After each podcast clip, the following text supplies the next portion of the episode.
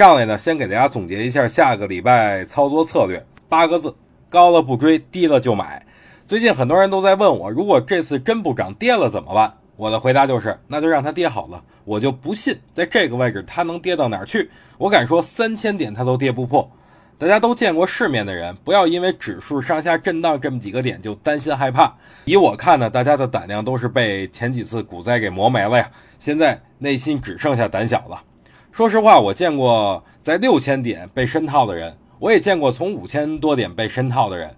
但是我唯独没见过从三千点能被深套的啊！如果真有机会，能让我见识一回吗？我想这是不可能的，因为我相信中国股市。好了，扯远了，说回股市吧。